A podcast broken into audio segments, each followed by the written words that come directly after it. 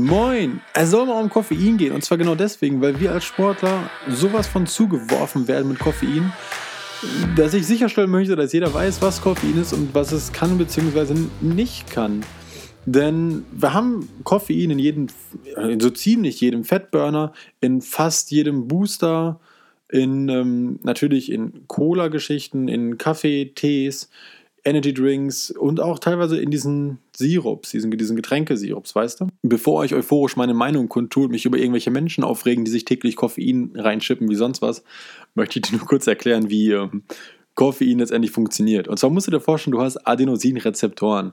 An die Adenosinrezeptoren dockt Adenosin an. Und das macht dein Körper dann, wenn du müde wirst. Das heißt, dein Körper hat irgendwann an einen Punkt, aus berechtigten Gründen, sonst würde dein Körper das nicht machen, da sagt er, okay, Kollege, wir sollten jetzt schlafen, uns regenerieren, uns erholen und dabei wird Adenosin ausgeschüttet. Koffein ist jetzt aber fast genauso aufgebaut wie Adenosin und kann auch an diese Rezeptoren andocken. Das Problem ist nur, dass Koffein nicht, nicht dazu da ist, müde zu machen, sondern genau im Gegenteil, es macht wach.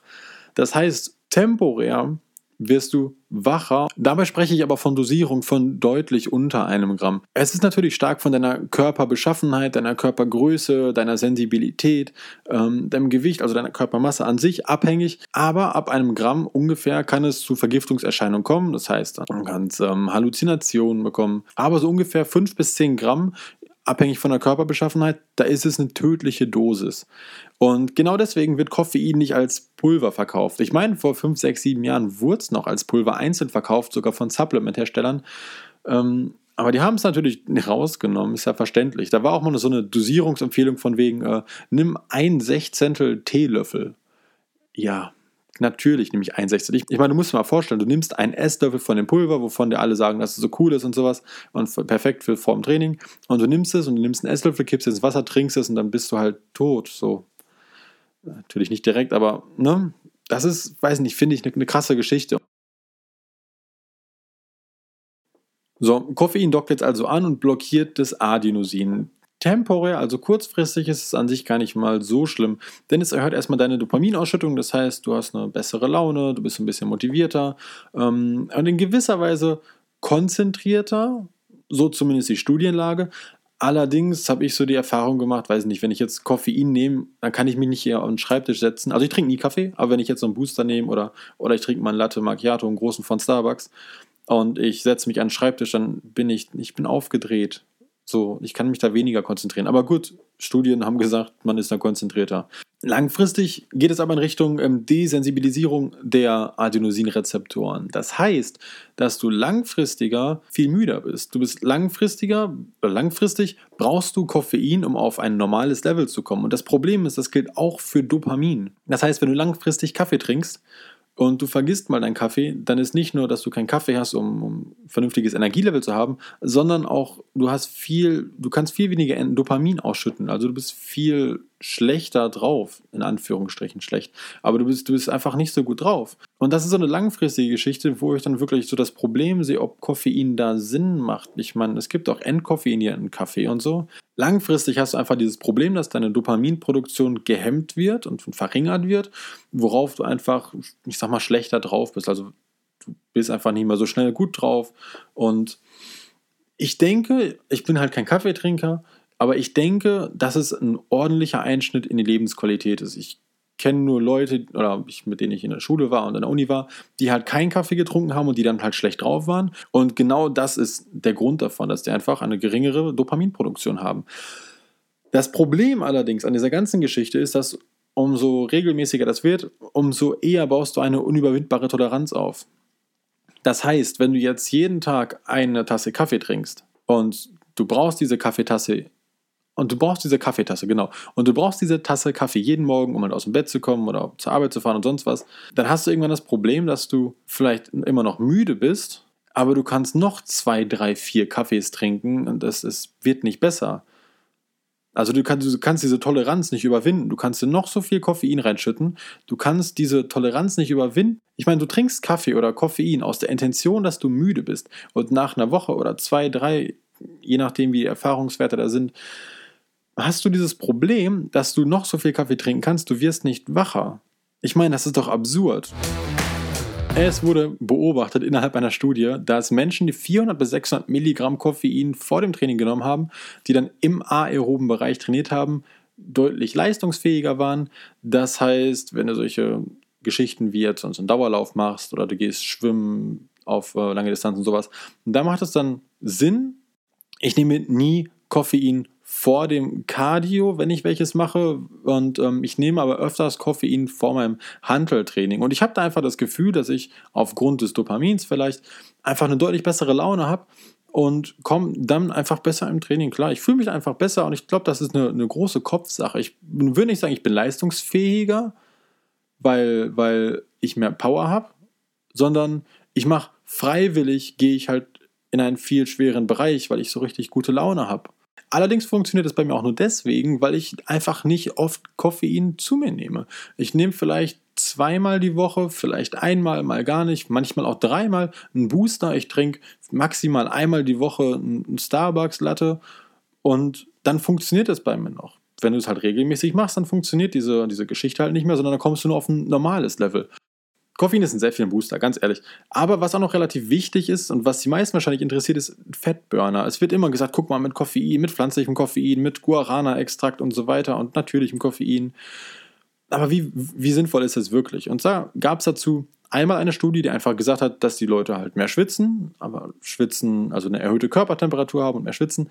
Allerdings wurde in der Studie nicht untersucht, wie viel extra Kalorien in Anführungsstrichen verbrannt wurden. Allerdings hat eine andere Studie ihren Probanden bei Cardio oder vor Cardio-Training ähm, auch Koffein gegeben und geschaut, was da passiert. Dabei kam heraus, dass 13% mehr Energie verbraucht wurde, also mehr Kalorien, und 44% davon oxidierte Fette waren. Ich habe dann einfach mal nachgerechnet und ich fand das jetzt ein bisschen zu unpraktisch. Deswegen habe ich es dir mal runtergerechnet auf ein Beispiel für mich und für jemand anderen. Und zwar, ich wiege ähm, 100 Kilo knapp auf 1,89 Größe. Ich bin 23 Jahre alt. Ich habe jetzt von fitrechner.de einfach mal einen Wert genommen. Das sind 665 Kilokalorien, die ich verbrennen sollte, laut der, dem Rechner, bei 60 Minuten Jogging. Wenn ich jetzt darunter rechne, 13% mehr sind also 85 Kalorien ungefähr. Ja, davon dann die 44 Prozent runter sind 37 Kalorien, also 5,5 Prozent, die ich mit Koffein vor dem Sport mehr verbrannt hätte. Also 37 Kalorien. Ich wüsste nicht, was ich mit 37 Kalorien extra anfangen sollte. Sorry, 37 Kalorien ist nicht. Nur nochmal an dieser Stelle, dass in sehr vielen Fettburnern Koffein drin ist ähm, und den Leuten sagt, mit Koffein verbrennst du Fett und so ein Gedöns. Und Koffein ist ja so fettverbrennend. Ich habe da letztens wieder in irgendeiner Kackgruppe bei Facebook ein Bild gelesen mit dir, die Vorteile von Koffein. Verbrennt mehr Fett? Ja. So, jetzt machen wir mal ein Praxisbeispiel. Wir gehen einfach mal von einer Person aus, die 2000 Kalorien am Tag verbrennt. Die möchte jetzt eine Diät machen und geht zu einem Bodyshop, holt sich irgendeinen beschissenen Fettburner mit Koffein drin. So, die verbrennt jetzt 5,5 Prozent. Angenommen, die macht den ganzen Tag, nimmt sie sich Fettburner durch und die verbrennt durch das Koffein 5,5 Prozent. Wir nehmen jetzt einfach mal diesen Effekt mit und nehmen an, dass man das über den ganzen Tag strecken könnte, was ja, naja, ne. Sagen wir einfach, wir könnten diesen Effekt überbringen im Optimalfall. Und wir verbrennen den ganzen Tag 5,5 Prozent mehr Kalorien. Dann wären es über den ganzen Tag 110 Kalorien. 110 Kalorien von 2000, die du überhaupt verbrennst die du mehr verbrennst. Das heißt, du würdest 2110 Kalorien verbrennen können. Das heißt, du könntest nicht mal eine mittel oder eine mittelgroße Banane könntest du noch essen, aber keine große Banane. Du kannst nicht mal einen halben Maßriegel essen.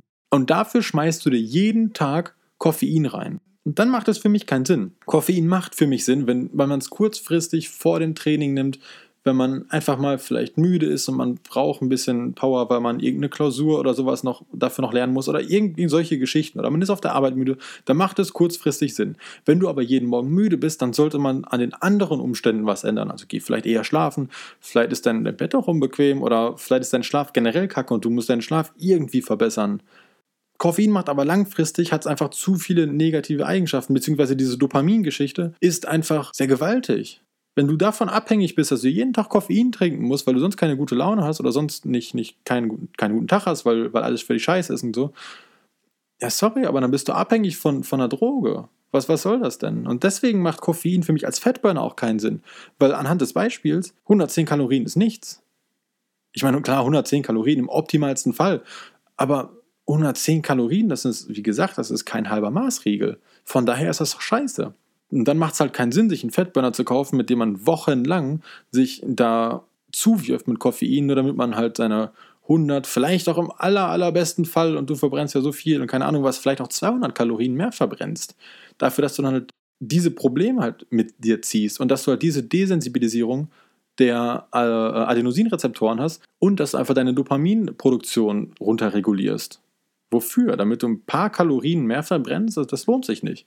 Und dann ist auch dieses logisch, dass diese Menschen, die sich jedes Mal einen Booster reinscheppern, irgendwann zu illegalen Substanzen greifen, wie dann Ephedrin oder Johembeam oder zu Hardcore-Boostern und sonst was und DHA, HA und DMA und DMBA und sonst was, weil ja Koffein gar nicht mehr funktioniert. Weil wenn du jedes Mal Booster nimmst und, und solche Koffeingeschichten und du trinkst dich dann noch so viel Kaffee über den ganzen Tag, natürlich kann das dann nicht mehr funktionieren. Natürlich fühlst du dich dann müde und, und ähm, ausgelaugt, wenn du keinen Kaffee hast. In der Studie wurde ja beobachtet, dass bei einer Gabe von 400 bis 600 Milligramm Koffein Leistungsfähigkeit mit sich bringt.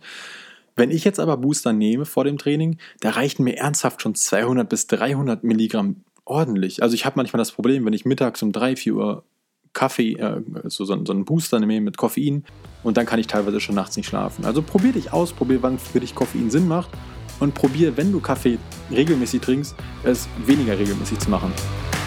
Ich bin raus, bis zum nächsten Mal. Ciao.